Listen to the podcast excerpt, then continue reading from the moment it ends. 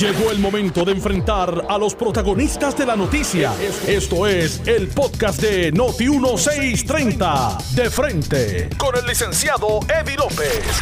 Buenas tardes, Puerto Rico. Bienvenidos a De Frente. Este que les habla el licenciado Eddie López. Hoy, viernes 24 de abril del año 2020. Abril, no marzo. Estuve durante la mañana observando la dinámica de las vistas de la Comisión de Salud de la Cámara de Representantes, donde testificaba el eh, doctor Juan Salgado a preguntas del presidente de la Comisión de, eh, de la Comisión de Salud de la Cámara de Representantes, el representante Juan Oscar Morales. Y debo señalar que en efecto de todas y todos los deponentes que han pasado por esa silla a enfrentarse a las preguntas de esa comisión, y lo digo sin la ventaja de haber visto el interrogatorio de los demás representantes, pero me parece que el deponente ha llegado allí muy preparado, ha dicho lo que tenía que decir, ha contestado lo que tiene que contestar eh, en una actitud bastante tranquila, no arrogante, eh, ha clarificado, ha tenido la oportunidad, se ha provisto a él mismo, se ha puesto en la posición para poder contestar y clarificar muchos asuntos, al punto de que eh, se toma la estrategia por parte del presidente de la comisión de confrontarlo con audios de Mariel Rivera, de eh, la misma señora Dil Rosa y de la otra deponente, Graciela Malavé, para ver cuál era la reacción, porque evidentemente se implicaba al Task Force, al doctor Segundo Rodríguez, y no necesariamente a él. Entonces, eh, eh, me parece que estamos viendo una figura distinta, una actitud distinta y una preparación muy distinta. El doctor Salgado ha sido acompañado por el, eh, profesor eh, y licenciado Pedro Ortiz Álvarez, eh, que evidentemente, pues, como decían los compañeros en la mañana, de sin miedo, desde antes de llegar allí, mediante unas misivas cursadas a la comisión por parte de la representación legal, ya se pusieron en otro tipo de circunstancia y particularmente una estrategia que se intentó y que en efecto don Pedro contestó muy bien a los efectos de que ya había un tipo, no quiero llamarlo libreto, pero ya había una hoja de ruta con unas admisiones y unas eh, expresiones provistas por la, por la comisión, un poco para quizás cerrar el testimonio del deponente antes de llegar allí. Y eso evidentemente pues era, pudiera interpretarse como violatorio de los derechos de ese deponente. Y que de ser así, no iba a exponer al deponente. Y eso pues, ese intento se frustró y me parece que en derecho es acertado. El otro asunto que quería discutir con ustedes, y voy ya mismo por la vía telefónica a tener al alcalde Norberto Soto de Patillas, eh, porque me parece que los alcaldes siempre han sido importantes, pero en estas coyunturas de emergencia eh, su labor pasa desapercibida y es importantísimo. A los efectos, también les quiero hablar antes de entrar en ese sentido de lo publicado hoy en la portada del periódico Nuevo Día y que ya lleva varios días la información circulando en torno a un segundo o tercero, como usted lo quiera ver, una compra y envío de pruebas rápidas a otra compañía distinta con un parecer eh, eh, bastante parecido al de la compañía Apex, que es lo que provoca estas, eh, estas vistas que estamos viendo, ¿verdad? Y estos señalamientos que se están dando contra los médicos del Task Force y, con algún, y contra algún personal del Departamento de Salud.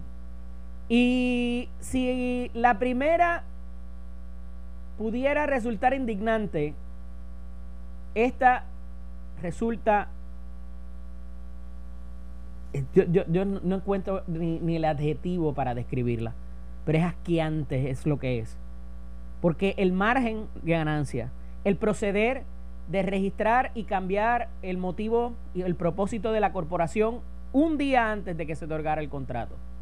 Y todo lo demás que ha trascendido de la compañía en México para entonces subcontratar a la de China y, y, todo lo que encumbra, eh, me parece que, o sea, y, ya, oye, una vez es malo la, y, pudiera pasar de que no hubo supervisión y hubo negligencia, pero ya la segunda vez, con los mismos players, en el mismo tiempo, no se sostiene.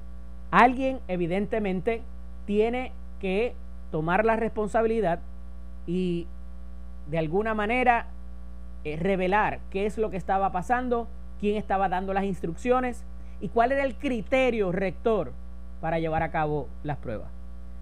Por la vía telefónica tengo al alcalde Norberto Soto. Buenas tardes, alcalde. Bienvenido a De Frente. Un placer nuevamente hablar con usted. Buenas tardes. Saludos a todos ustedes y saludos a todos los que escuchan su programa agradecido por este por estos minutos que nos brinda. Alcalde eh, la situación que viven los municipios está bien complicada. El municipio esos municipios del sureste de la isla eh, fueron azotados por María y por Irma.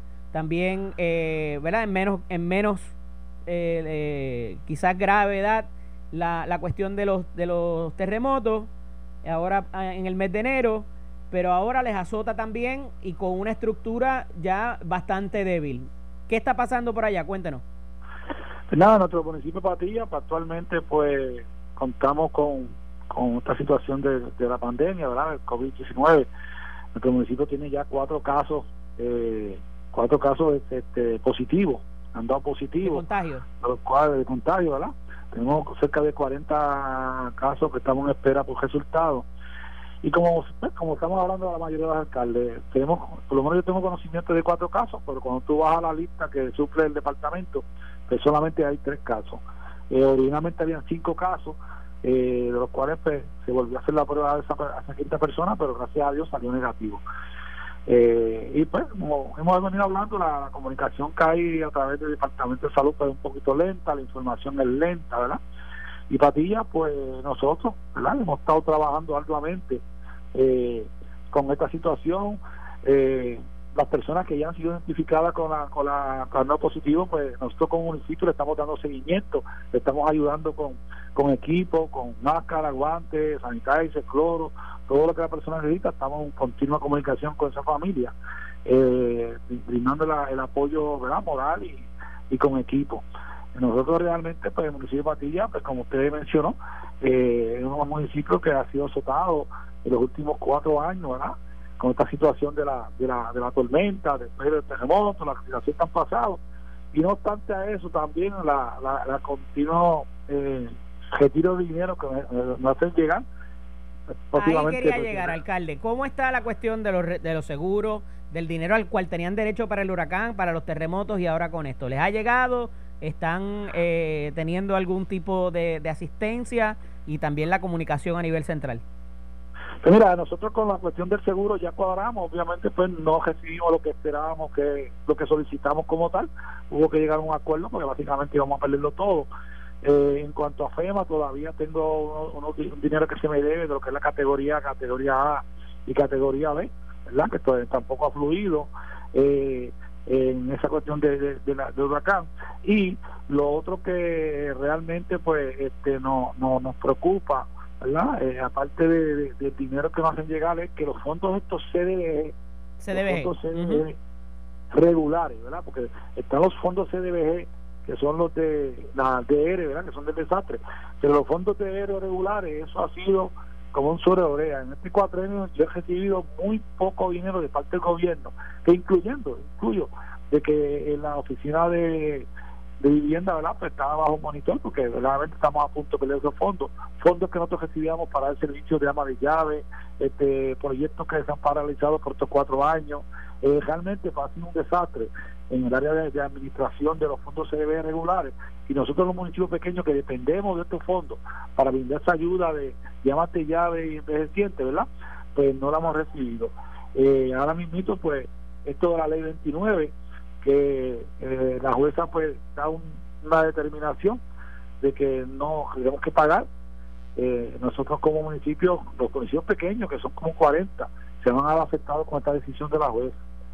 Eh, nosotros tenemos, ¿verdad? Eso se esperaba, alcalde. Era, era de esperar esa determinación por lo que ya se, se sabía.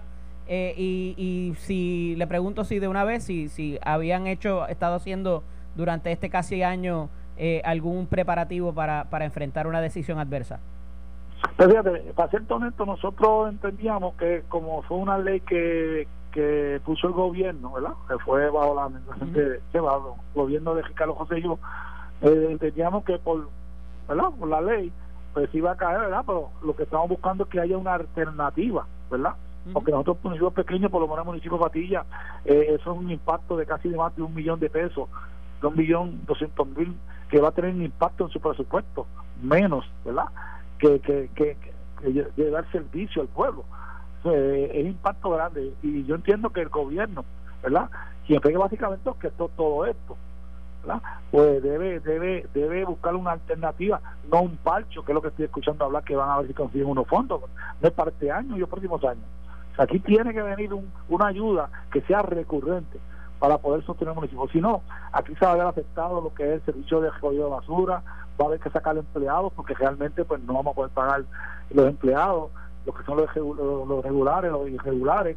O sea que esto va a tener un impacto a la, a la comunidad y unos servicios que nosotros le damos ayuda de, a veces de pago de agua y luz, de funeraria, de medicamentos, este, el mantenimiento que nosotros hemos tenido que absorber que el gobierno está haciendo a la cajetera, las escuelas. Realmente es un impacto bien, bien, bien negativo para los municipios pequeños.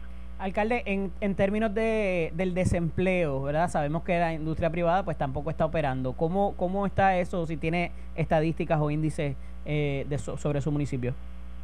Pues mira, nosotros aquí en Patilla nosotros, el personal del municipio, eh, hay personal que es de ley 52 y personal de, de irregular, ¿verdad? Que están dando unos que otros servicios en facilidades deportivas.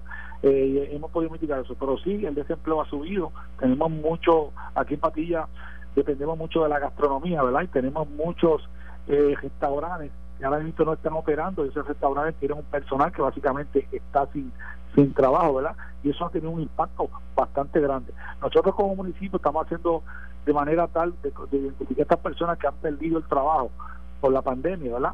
A ver de qué manera los podemos ayudar, ya sea con una compra o lo que sea, ¿verdad? Porque entendemos que sí, el desempleo aquí en Patía ha subido bastante porque básicamente... Ustedes dependen de ese turismo interno, ¿verdad? De los restaurantes y la, gente que visita esa ruta. Eh, la parte que, que nos, no, hemos visto afectados, porque Patilla no tiene industria, ¿verdad? No tiene fábrica. Y realmente dependemos de ese de ese turista que viene, de los restaurantes, de la gastronomía, ¿verdad? Que ha sido un impacto bastante negativo para nosotros. Pero, pero seguimos trabajando, seguimos buscando las alternativas, buscamos ver de qué manera, después que pase todo esto, volver de nuevo a recuperarnos eh, referente a nuestro pueblo, ¿verdad? Y realmente, pues, mandarle mensaje al gobierno que tiene que evaluar esto de la ley 29 a ver cómo nos pueden ayudar a nuestros municipios pequeños, porque si no van a haber muchos municipios que van a dejar de dar muchos servicios a la ciudadanía. Alcalde, en cuanto a las facilidades de salud y los primeros eh, auxilios que se están dando a las personas contagiadas, eh, ustedes tienen CDT en el municipio, están refiriendo a algún hospital privado en las cercanías, ¿cómo están manejando el asunto? Pues nosotros tenemos aquí en Patilla lo que es un, el Centro de Salud Familiar, que es como un CDT, que lo maneja una corporación T30, que lo está manejando excelente bien. Yo tengo una buena comunicación con ellos. Ellos están haciendo las pruebas eh, a, los ciudadanos. Eh, ellos son los que me mantienen básicamente informado a mí de todo lo que se está haciendo. Aparte de eso, tenemos un laboratorio que también está haciendo las pruebas, que también tenemos buena comunicación en, ese aspecto, ¿verdad? Y todo caso que no se trabaja aquí, se trabaja en la de Guayama, ¿verdad? Que es por lo daño a nosotros en cuanto a esas pruebas. Pero sí, eh, el departamento, el, centro de salud que estamos, tenemos aquí en Patilla, está brindando una tremenda, está haciendo una tremenda labor en cuanto a eso, buena comunicación, se está orientando a las personas este, y realmente pues hay una comunicación y tenemos, por eso que tenemos las estadísticas de lo que está pasando en nuestro pueblo. Ahí quería llegar, alcalde. Las estadísticas, eh, escuchaba al amigo eh, alcalde de Guayanilla, Nelson Torres Jordán, esta mañana, en una entrevista con, con otro amigo de nosotros, eh, a los efectos de que eh, la información que tienen ustedes, que es valiosísima porque están cercanos a las personas, ustedes no los cuentan doble, ustedes saben la gente que se murió, ustedes saben lo que, lo que hay, la gente contagiada, cuántas pruebas se le han hecho, porque verdad es un micro, pero la idea es que esa información fluya y llegue a la, a la esfera central para que puedan comunicar mejor y la gente entienda el mensaje y comprenda la seriedad de, del estado de emergencia y las restricciones. ¿Está esa comunicación con el, a nivel central con, con el, gobierno estatal? ¿Se están comunicando? Pues mira, eh, si la información que sale de Patilla sale directamente a San Juan, lo que está pasando, como está pasando en todos los demás municipios, parece que esa información no se canaliza bien a nivel del Departamento de Salud y por eso es que tenemos esas estadísticas tan bajitas, ¿verdad? Y, a veces incongruentes, donde pues en la lista dice una cosa y en la realidad es otra. Y ahí es ese enlace a nivel del Departamento de Salud Central es que se está perdiendo la información. ¿Cada cuánto se da esa comunicación, alcalde? ¿Se da diaria, una vez a la semana? ¿Cómo funciona? Entiendo yo que diaria, según lo que me ha indicado el doctor Lete García aquí en el, en el, Centro de Salud Familiar. Pero ahí es que verdaderamente se sabe, porque lo que decía Nelson esta mañana, el alcalde de Guayanilla, mira, yo tuve dos muertos ayer y aparecía que nadie se había muerto. Pues obviamente no están contabilizando la información. O quizás hay un, hay un delay, ¿verdad? En lo que les llega la información y la, y la publican. Pero eso es peligrosísimo porque entonces provoca un sentido de, de, de, de cuestionabilidad y de no confianza en no solamente lo que publica el Estado, sino lo que la información que ustedes tienen, que es mucho más certera y directa. Claro, y eso crea y eso crea cierta cierta incertidumbre y también crea a lo mejor que la gente baje la guardia, ¿verdad? Porque claro, porque te dicen la curva está bajando, la curva está subiendo, pero si, si los números son cuestionables. Eso es así, y es peligroso. Nosotros es la parte que nos preocupa a nosotros, alcaldes, por eso es que hay una parte bien importante, y es que a veces se, se criminaliza mucho los alcaldes pero realmente los alcaldes son los que tenemos el contacto con el pueblo, son los que tenemos básicamente, pues conocemos qué pasa en nuestro municipio. Y esa es la, la, la, realidad que a veces no, se quiere entender. Para muchas cosas, hasta para la criminalidad, ustedes saben dónde están los puntos de droga, ustedes saben dónde están la gente que no va a la escuela, ustedes saben dónde están la gente que, que no paga IBU, a la gente que están chiviando, todo eso, ustedes saben dónde está. Si se quisiera atacar muchos de esos males, este, la ayuda de los alcaldes es instrumental. Y nosotros somos los que tenemos contacto con el pueblo, y ahora mismo, pero pues, nosotros sabemos quién, quién, quién está asintomático, quién no. Tenemos una. Pues todos los pequeños nosotros tenemos, se conoce todo el mundo, ¿verdad? Pero a nivel central no sucede eso. Y esa información que se está canalizando, que se está haciendo llegar a ellos ya, no se canaliza bien. Como le dije ahorita, eso crea eh, a que la gente baje la guardia y el mensaje es que no se puede bajar la guardia, que hay que mantenernos ahí porque realmente la cantidad de pruebas que se están haciendo no es suficiente para establecer un por ciento, de decir, si tenemos estamos altos en estadísticas o no, porque con pocas pruebas tú no puedes determinar que estamos bien. y es la parte que se le ha cuestionado al gobierno en cuanto a realizar las pruebas, de que a ver, deben realizar más pruebas. Aquí quedaron traer una, una prueba zapatilla, todavía no la han traído. Por lo menos a mí no me han informado. De ¿Ustedes no tienen pruebas ahora mismo? ¿O tienen un número ¿Ah? limitado? ¿Tienen, ¿Tienen pruebas o no tienen? Bueno, se está canalizando a través del Centro de Salud Familiar, pero de que lo que quedó la gobernadora, una, conferencia de prensa que tuvimos, una conferencia que tuvimos los alcaldes, de que a los municipios iba a llegar, iba a hacer llegar, se iba a informar la cantidad de, pruebas rápidas, los rapid kits, pero a mí nadie me ha llamado, ha dicho, mira, te vamos a llevar la patilla tanto, todavía eso no ha sucedido. Y esa es parte, sí, yo sé que ha llegado al Centro de Salud, pero a nosotros como alcalde decirnos que llegó tanto, que cuánto necesitamos, esa información, pues que después que se quedó acá, que se acordó de que se iba a hacer así, no se está haciendo así. Alcalde, última exhortación que le haría al gobierno central para el manejo de esta situación, además de la que acaba de hacer en cuanto a las pruebas. Más comunicación, hay que comunicarse más con los alcaldes, hay que comunicarse más con los pueblos, seguir la, orientación a la ciudadanía que no podemos bajar la guardia, porque se está notando como que están empezando a bajar la guardia en el sentido de que la curva está bajando, que no, que tenemos que todavía estar seguros de que esas pruebas este, se hagan, que se hagan más pruebas y que esa información le llegue a los municipios, que se canalice rápido rápido para nosotros entonces saber con qué enfrentando, ¿verdad? En la realidad lo que realmente está pasando en nuestro pueblo de Patilla. ¿Ya hay vía directa abierta para San Lorenzo, alcalde, o todavía está cerrada? Bueno, te tengo entendido que hoy se reunió la valla, estoy próximamente a comunicarme con el compañero alcalde Joe Román, a ver cuál ha sido la determinación que ha tomado. Aquí había una cerrada que era la 755, pero ya en comunicación con el alcalde de Arroyo, pues ya gracias a Dios se, se abrió esa carretera. Este, básicamente, pues eh, en estos momentos pues tenemos acceso libre en las áreas, pero no podemos bajar la guardia. Agradecido, alcalde. Siempre un placer dialogar con usted. Continuaremos dialogando. Siempre la Un fuerte abrazo, cómo no. Era el alcalde Norberto Soto, alcalde del municipio de Patillas. Vamos a la pausa, regresamos en breve. No se vaya nadie, esto es de frente. Estás escuchando el podcast de Noti1, de frente, con el licenciado Eddie López. Regresamos aquí a De Frente, este que les habla el licenciado Eddie López. Me acompaña el representante Antonio Tony Soto. Buenas tardes, Tony, bienvenido. Buenas tardes, Eddie. Un placer estar compartiendo contigo con el pueblo de Puerto Rico a través de Noti 1630. Un saludo a toda mi gente de Cataño, Guaynabo y Bayamón.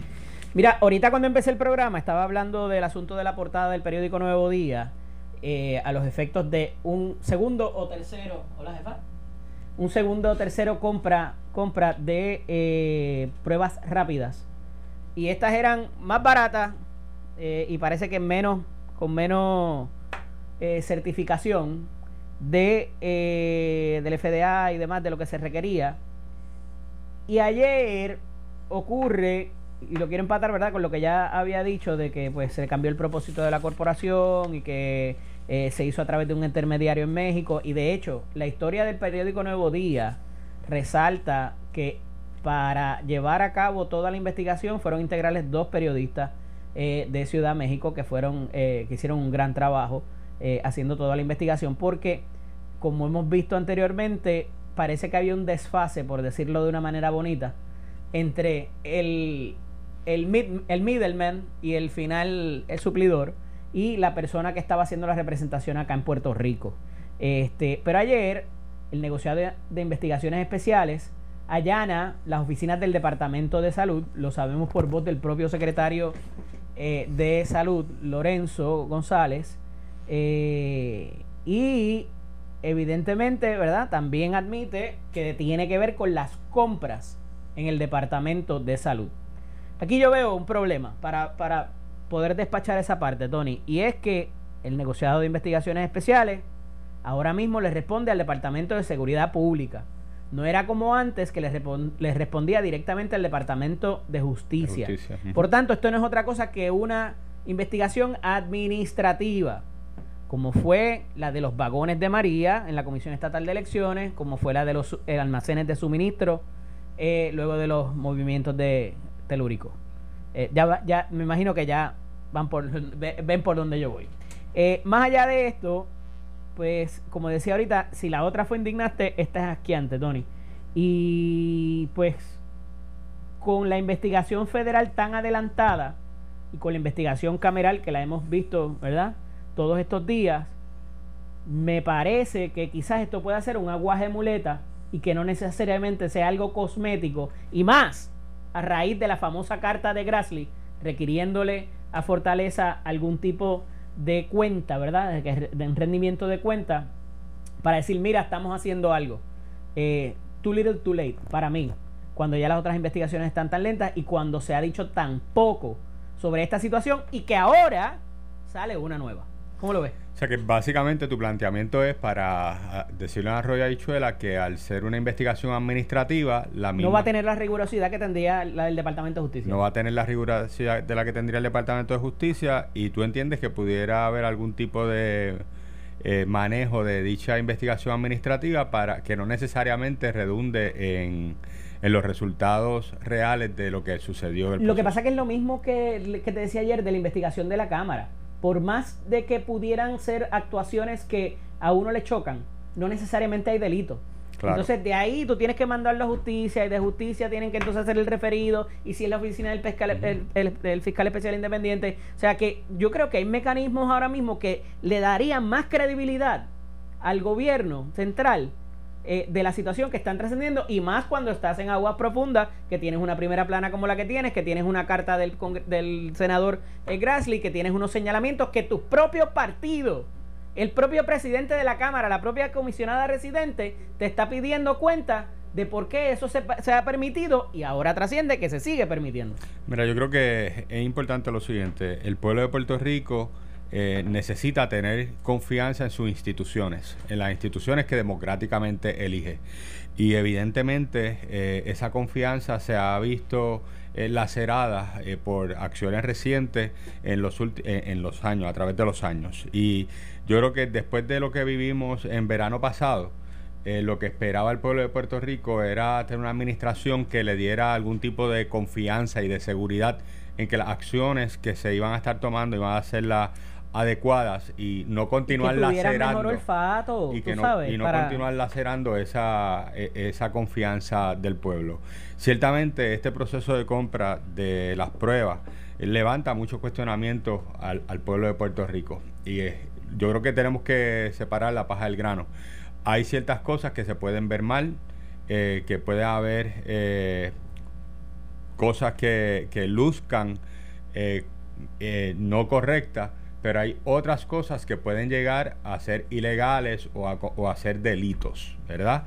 Eh, haciendo esa salvedad, yo creo que, es importante mencionar que cualquiera de las dos se vea mal o realmente sea algo ilegal, lacera la confianza del pueblo. Lo que quiere el, el, pueblo al final del camino, del gobierno que está administrando, es que haya un proceso de transparencia. De acuerdo. Y de sentirse que están siendo bien administrados. Entonces, cuando sale información de que las pruebas costaban 3 pesos y que en Puerto Rico las estaban vendiendo a 40 y pico, eh, cuando sale información de que de un día para otro se cambia eh, el propósito o el concepto de la corporación, eh, cuando salen cosas como que empujaron a, o forzaron a una funcionaria que en un proceso corto de tiempo adjudicara una compra o firmara un contrato con una compañía particular. Si es legal o no es legal, la realidad es que no importa. La realidad es que hay un due process que de cierta manera se está viendo que está siendo manipulado, alterado y que alguien quizás se está beneficiando eh, en gran medida de una situación de emergencia, ¿no? Así que, y eso lacera la confianza del pueblo de Puerto Rico. Ahora trayéndolo al proceso de la investigación que tú muy bien mencionas, ciertamente hay procesos administrativos e investigativos eh, y hay procesos legislativos investigativos corriendo. Lo importante es que se hagan con la responsabilidad y que busquen la verdad y que al final del camino le demos a Puerto Rico la confianza que ellos pretenden eh, tener en nosotros. Así que eh, la acción de la Cámara de Representantes, la acción del NIE, debe estar enmarcada en la confianza que el pueblo de Puerto Rico deposita en sus instituciones y en tratar de buscar la verdad. Y la información que se tenga, si hay que hacer un referido a justicia, hacerlo. Si alguien cometió o, queda imputado en alguna acción ilegal, decirlo y referirlo para que sea atendido de la manera correspondiente y que se llegue a las últimas consecuencias y que no sea un toallazo. O que no se perciba como un toallazo. Tú sabes qué es lo que pasa, Tony, que no se queda ahí, mano. Porque ahora mismo salió que habían contado la gente doble. Eh, la, no se sabe cuántos muertos hay verdaderamente. Han tenido que corregir las cifras. Y pues eh, sabemos que es complicado, pero oye, la data, le, hablaba ahorita con el alcalde de Patilla, la coges de, de la gente directamente, los alcaldes están ahí para ayudar. Eso es algo sencillo. Sencillo o sea, ah, que tienes los laboratorios y tienes que hacerle más de una prueba a la persona, se reconoce, pero ya hay una, o sea, para eso tú tienes un task force. Esa era la idea de tener expertos, esa era la idea de tener estadísticos en esa en esa en ese grupo. Y yo creo que lo, lo más importante era que del saque se tenía que establecer un sistema unificado de recolección de datos. O sea, del saque. Claro. Lo primero era, para nosotros poder tomar decisiones correctas, tenemos que tener data. ¿Cómo vamos a obtener esa data? Vamos a establecer este mecanismo único de reporte de data de parte de las instituciones hospitalarias o del personal médico a este sitio único o a través de este sistema único para no tener eh, los errores que, que se han visto en el proceso. Pero entonces tenemos eso. Y la gobernadora está bien asesorada porque la creación del, del, toque de queda, la implementación del toque de queda, la, la, la, organización del Task Force, era lo, era lo correcto y todo el mundo, inclusive miembros de la minoría, de los partidos de minoría, lo han señalado. La gobernadora tuvo buena asesoría y se... Ahora, la implementación ha sido fatal. El movimiento de dinero, la cosa de la llegada de dinero, que ayer lo señala hasta la propia comisionada residente, el dinero está allí, está en las cuentas. Ah, por fin bajó, se publicaron las guías, que de eso hablamos ya mismo. Pero te quiero decir, o sea, el sistema de rastreo no funciona. El sistema de las cifras no funciona. El sistema de, de relief, de alivio para las personas, no les ha llegado. O sea, entonces tú dices, Pero, pues sí. cuál es, cuál es, o sea, y, y no se lo estoy atribuyendo a la gobernadora directamente, pero obviamente alguien tiene que dar la instrucción para que se mueva ese funcionario. Entonces, mira qué es lo que pasa. Cuando llega la cosa a ella, Tony, entonces dice, no, eso no fui yo. Y hoy se lava las manos. Fíjate, Está en el periódico hoy. Dice que- culpa a otro por el libro de- el lío de las pruebas y por el rastreo de contacto. Eso fue otra gente. Tú sabes, pero es que la responsabilidad no la puedes adjudicar así porque para tú poder hacer eso y decir no voy a hablar más del asunto, tú tienes que hacer un trabajo previo y tienes que demostrar el liderato. Más allá de decir yo soy una persona del pueblo y yo vengo de abajo, tú tienes que tener liderato para que las personas alrededor tuya ejecuten. Gobernadora, y las personas que están al lado de usted son las que la están haciendo lucir mal. Porque si bien le han dado buenas ideas, la implementación no solamente ha sido pobre, ha sido fatal. Pero yo creo que, que en ese sentido, pues, yo siempre he pensado que la persona que gobierna Puerto Rico tiene que tener una experiencia a nivel de los procesos gubernamentales, a nivel del sector privado. Dirigió Este, la Procuraduría de la Mujer y, y- dirigió el Departamento de y Justicia. sentido- experiencia te iba. Y, y ese, y en ese sentido, yo también te tengo que decir otra cosa, Eddie. Eh, no solamente la cuestión de la experiencia, yo creo que se han hecho cosas que han sido buenas y que han dado resultados positivos. Desafortunadamente, se está tratando de dar la impresión de que todo es negativo. ¿Ok? Y, y tampoco podemos caer en eso. Yo creo que lo del toque de queda ha funcionado y ha rendido fruto. Claro, ante la ausencia de pruebas, ¿verdad? Y ante, la, y ante un proceso eh, desafortunado de poder adquirir las pruebas, ¿está bien? Y, prácticamente abortado, que tampoco se ha hablado del otro tema. Aquí hay una imputación de que se está diciendo de que se canceló la compra por porque eh, no llegaba a tiempo. Mientras que hay otras argumentaciones que dicen que es que no tenía la, la certificación del gobierno federal, la prueba que se había adquirido. Y esa parte todavía no se ha tocado. O sea, realmente, ¿quién hizo el proceso de compra en el gobierno? Que decidió comprar una prueba que no estaba certificada por el gobierno federal. Y eso está ahí en el tintero todavía. Nos hemos enfocado en lo otro, pero y en esa parte se ha quedado un poquito en el aire. Pero ciertamente se han hecho cosas positivas. O sea, el toque de queda ha sido positivo. eh, se han logrado controlar eh,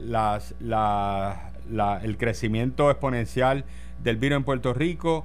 Eh, la ayuda a los pequeños comerciantes de los 1.500 sí se dio. Hay otras cosas que sí se han hecho bien.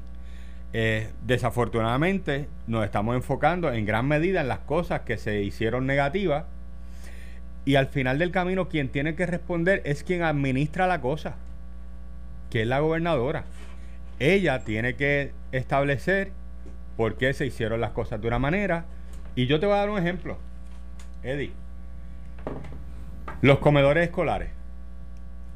Los comedores escolares, eh, yo creo que es un tema que se debe de tocar Vamos a hablar de eso ya mismo porque, eh, eh, Porque al final del otro camino- hot button issue que al ahora todo final el del mundo va a pasar de grado. ¿quién toma la decisión? O sea, al final del camino, ¿quién toma la decisión? Y con el visto bueno de quién. Eh, ahí te tengo que decir, acuérdate que como hay fondos federales envueltos, el fiduciario Ajá. final es el secretario. bien. Y eso siempre ha sido una batalla entre cómo se hace la cosa, porque una cosa es la política pública del gobernador y otra la política pública de la ley federal, que es la que te obliga a los Claro, fondos. y, y el- y a nivel federal. Y eso la- ha provocado renuncias de está secretario un montón bien, de veces. Pero al final del camino, al final del camino, los alimentos se supone que lleguen al estudiante. ¿Ok? Y en la emergencia se ha autorizado a que se puedan dar a los estudiantes. Oye, que tú no quieres que el, que el, que el comedor se te llene con 30 personas, con 50 personas, con 70 Ujú. personas a la vez, perfectamente, pero tú puedes preparar la comida y entregársela carry out a los estudiantes, a su familia que En, vayan. en el, en un, ¿cómo se Como llama si eso? fuese un servicarro. un servicarro. Si lo estamos permitiendo para los sitios de comida, ¿por qué no lo podemos permitir para, para los comedores escolares? Cuando tú tienes personas que no tienen los ingresos suficientes, cuando tú tienes personas o niños que sus únicas comidas al día son las que recibían en comedores escolares. Entonces tú me estás diciendo a mí que el mecanismo más correcto es pasarle esos suministros de alimentos a organizaciones sin fines de lucro para que las organizaciones sin fines de lucro los distribuyan cómo, cuándo y dónde. Y la cosa es que eso tiene O sea- un repunte adicional, Tony, porque tienen la gente que le suple a los comedores que no está eh, ahora mismo, eh, tienes a, los- a las empleadas de los comedores escolares y tienes a los niños sin comer. O sea, tienes toda esa problemática envuelta que la pudieras resolver. Voy más allá. Un compañero de otra emisora decía esta mañana, vamos a abrirlos como comedores sociales, como hay en Cuba o en otros sitios. Sí, pero ahí yo te digo, ahí yo te digo, ok. Pero pues, ahí vas a pues, tener el problema de que se supone que esa comida sea para los niños. Ahí quizás tú tienes el ruling federal que te diga, mira, esto es para los niños. Oye, hay que ver si hay alguna excepción, ¿verdad? Que haya establecido el gobierno federal en relación a la utilización de esos fondos para alimentos, para que no solamente se le dé al niño, sino quizás a su núcleo familiar dentro de la, dentro de la cuestión de la emergencia que estamos viviendo. Pero más allá de eso, vamos a poner que el requisito federal no haya cambiado y que sea para darle alimento al niño que está en la escuela. Tú tienes niños que su única comida al día es la que reciben en comedores escolares. ¿Por qué no abrimos el comedor escolar y lo hacemos tipo servicarro o lo hacemos tipo delivery o lo hacemos tipo carry out y que la familia de ese niño pueda ir a recoger el alimento o que ese niño con su persona responsable pueda ir y recoger el alimento en el comedor escolar? ¿Por qué no podemos hacer un una ruta con el departamento de la familia con el propio personal del departamento de educación para entregárselo en la casa? Que está cobrando el personal. O sea, hay un sinnúmero de cosas o acciones que se pueden tomar que yo creo que serían mucho más positivas que el tomar sencillamente la decisión de decir, no, los comedores escolares van a permanecer cerrados. Amén de las otras decisiones que se están tomando en el Departamento de Educación, que tú muy bien las mencionas, la de decir todo el mundo va a pasar. Pues yo no tengo problema con que se tome la decisión de todo el mundo va a pasar. De otro- Pero, pero, todo el mundo va a pasar de grado. De grado, El- exacto, el- bueno. el- el secretario anuncia que irrespectivo de cómo hayan estado las notas de los, de los chamacos, pues con- todo el mundo va a pasar de grado y el año que viene resolvemos con cosas remediales para eh, ponerlos al día. Pero el Pero- problema es que se le van a dar tabletas. ¿Y para qué le vas a dar las malditas Pero- tabletas? ¿Para que vean Netflix en el fin de semana? Oye. en el, en el, en el verano. Aquí, aquí hay dos cosas. Primero, aquí se aprobó por la Junta de Supervisión Fiscal y por nosotros desde el día 1.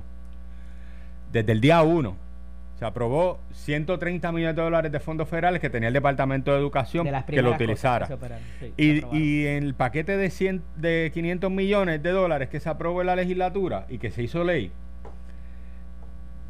eh, habían 124 millones de dólares para la compra de equipo y poderle proveer eh, el- educación en línea a los estudiantes. Entonces, estamos hablando de que ya llevamos un mes y pico después de iniciada, casi un mes y medio después de iniciada esta pandemia en Puerto Rico. ¿Qué acciones afirmativas se han tomado para poder proveer estudios en línea a estos estudiantes? ¿Dónde están las clases? ¿Dónde está el currículo? ¿Los maestros están subiendo sus eh, clases en línea? Eh, ¿Se ha hecho? ¿Cómo está el proceso para poderle dar las tabletas? Entonces, si todavía nada de eso se ha hecho, o muy poco de eso se ha hecho, Bueno, porque es lo ¿Cómo- mismo que pasó con el empleador cómo- único, lo mismo que pasó con las guías de Hacienda. Todo se ha puesto en el papel, ustedes han legislado y cuando lo llevas a la implementación del Ejecutivo se joroba. Y yo creo que, y yo creo que en ese sentido, el secretario de, de Educación, a quien yo conozco, a quien respeto y quien creo que ha dado la milla extra durante todo este proceso después de. ¿Dónde es eso, de- Julio? Después de, de donde. Después de lo que pasó el, el Departamento de Educación, ha dado la milla extra. Yo creo que debe de explicar cómo se ha ido utilizando esos 124 millones, qué ha hecho el Departamento de Educación para poderle proveer eh, educación en línea, online, a los estudiantes, porque tú sabes qué, si la mentalidad es, ya para lo que queda de semestre, no demos clases en línea y vamos a esperar agosto para que los niños regresen al plantel escolar, pues entonces, ¿por qué le estamos asignando 124 millones de dólares al Departamento de Educación para que dé clases en línea? Esa sería entonces la pregunta. Si se le dieron 124 millones de dólares para que pudieran habilitarse para dar clases en línea y para darle tableta a los estudiantes para que pudieran recibir esa educación desde su casa, ¿ok? Pero el planteamiento sería, no, pues ya vamos a dejarlo para agosto, que regresen, esperando y teniendo la expectativa de que la pandemia disminuya, ¿verdad? Y que podamos recibirlo en agosto. Pues entonces, ¿para qué tienen los 124 millones de dólares? O sea, si tú me dijeras a mí, vamos a continuar dando clases, vamos a habilitar el, el departamento y vamos a continuar dando clases en mayo, junio y julio, para ponerlo al día y antes de que comience el próximo curso escolar de agosto, vamos a estarle dando la certificación de que pasaron de grado, pues yo no tendría problema. Eso no va a pasar, Tony. ¿Ok? Pero la realidad es que tú y yo sabemos que eso no va a pasar. Ni con esta ni con ninguna. Claro. O sea, entonces, en ese sentido, en ese sentido, yo creo que tú estás tomando la decisión, o se está tomando la decisión de pasar de grado al estudiante, teniendo el conocimiento de que los niños no tienen el conocimiento de, de, eh, ni, ni han recibido la educación eh, adecuada. ¿Qué tú me dices de los niños que, que fueron impactados desde enero por los terremotos en el área sur? Porque tú tienes niños que se han visto afectados de marzo para acá a raíz de la pandemia y que están viviendo el lockdown en su Más- residencia. Más el pero, cierre de las escuelas, más lo que pasó de pero, María y con pero Irma, tú o tienes sea, un grupo de estudiantes. Pero más que- reciente, sí. Tú tienes un grupo de estudiantes que desde enero no tenían escuela. Y hubo un proceso que dilató en poderlos reubicar en otros planteles por todos los terremotos que se, que se vivieron. ¿No? Así que tú tienes, tú tienes niños, particularmente del área sur, suroeste de Puerto Rico, que han sido afectados durante todo el semestre académico. Y tú me estás diciendo a mí, los vamos a pasar de grado. Oye, vuelvo y te repito, yo no tengo problema con que la decisión sea pasarlo de grado. Si el Departamento de Educación diera la milla extra para asegurarse de que reciben el mínimo de- del nivel de enseñanza lo que pues, queda. Entonces coincides conmigo en que el problema, la calentura no está en la sábana. Yo ¿no? creo que definitivamente está en la ejecución. La ejecución. O sea, es, es ejecución. Nosotros tenemos los maestros. No ejecuta, Hacienda hermano, está ahí más o menos. No, no, Hacienda Departamento está- de la Hacienda Familia. ha estado ejecutando, Departamento de, no Desarrollo Económico ha estado ejecutando. Yo creo que la, la gran, Familia y el Trabajo, ¿va a la gran falla, el Departamento del Trabajo, ¿ok? Y familia, coño, Departamento de la Familia, cupones. Departamento de la Familia y ahora mismo el proceso en el Departamento de Educación en relación a asegurarnos de que nuestros niños reciban el pan de la enseñanza. Oye, tú tienes maestros que se le está pagando. Tú tienes, tú tienes todo un Y sistema que están académico. haciendo el trabajo. Esto no es No, no, un y que- emplazamiento contra no, los maestros. No, y tienen la eso. capacidad de darle y están dispuestos Y la a convicción y, el, y la. sí. y tienen el compromiso con el sistema, pero no necesariamente tienen las herramientas para poder dar clases online. Hermano, pues ellos están entonces, sacando de sus recursos para. pues entonces, háganlo. Los recursos económicos los tiene el departamento. O sea, yo creo que el llamado tiene que ser asegurarnos de que esos niños sí reciban, sí reciban la educación que necesitan y que ameritan y, que, y a la que tienen derecho. Y a la que tienen derecho. Mira, tengo que ir a la pausa, pero cuando regresemos hay que hablar de otro asunto que está bien calientito también y tiene que ver con la apertura escalonada del comercio y la industria. Esto fue el podcast de Noti1630. De frente. Con el licenciado Eddie López. Dale play a tu podcast favorito a través de Apple Podcasts, Spotify, Google Podcasts, Stitcher y notiuno.com.